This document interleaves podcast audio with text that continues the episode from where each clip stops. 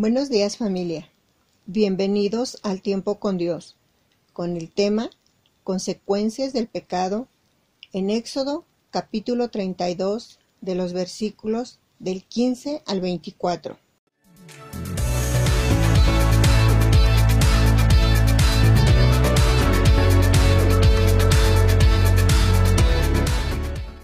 Iniciamos, versículo 15. Y volvió Moisés y descendió del monte, trayendo en su mano las dos tablas del testimonio, las tablas escritas por ambos lados, de uno y de otro lado estaban escritas, y las tablas eran obra de Dios, y la escritura era escritura de Dios, grabada sobre las tablas.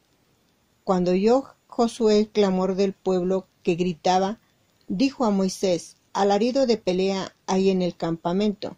Y él respondió, no es voz de alaridos de fuertes, ni voz de alaridos de débiles, voz de cantar oigo yo. Y aconteció que cuando él llegó al campamento y vio al becerro y las danzas, ardió la ira de Moisés y arrojó las tablas de sus manos y las quebró al pie del monte.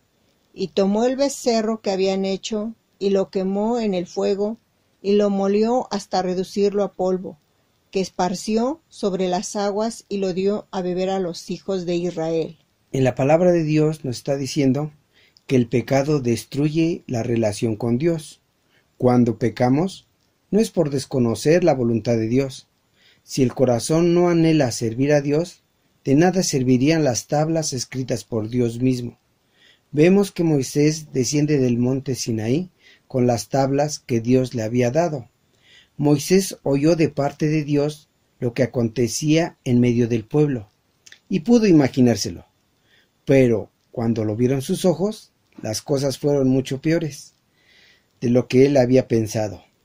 Al ver al pueblo danzar en honor al becerro de oro, se enfurece por las acciones que está viendo y quiebra las tablas de la ley. Moisés consideró que la palabra de Dios y el pacto no significan nada para ellos, y destruyó el becerro de oro, lo molió, echó el polvo al agua que el pueblo bebía. La responsabilidad del pecado de idolatría cae sobre ellos.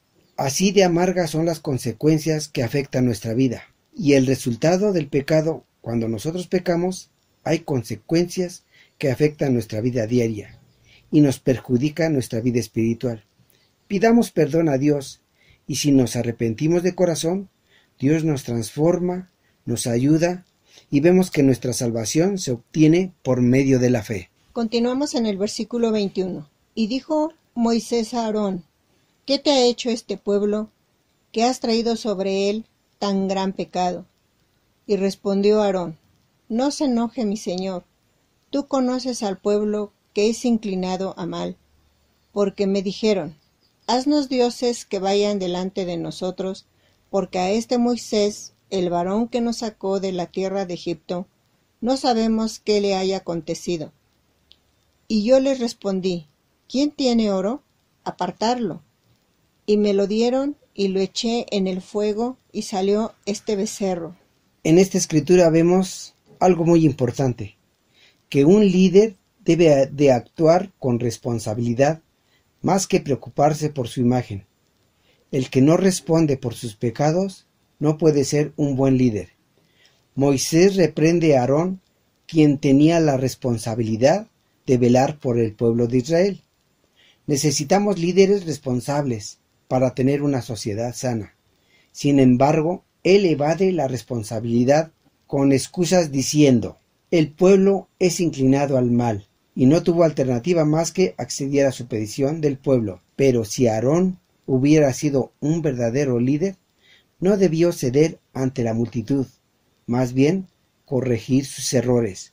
Vemos que Moisés abraza el pecado que no cometió, como un verdadero intercesor, para guardar al pueblo de la ira de Dios. Moisés es la sombra de Jesús, quien no conocía pecado alguno, cargó con los pecados de la humanidad.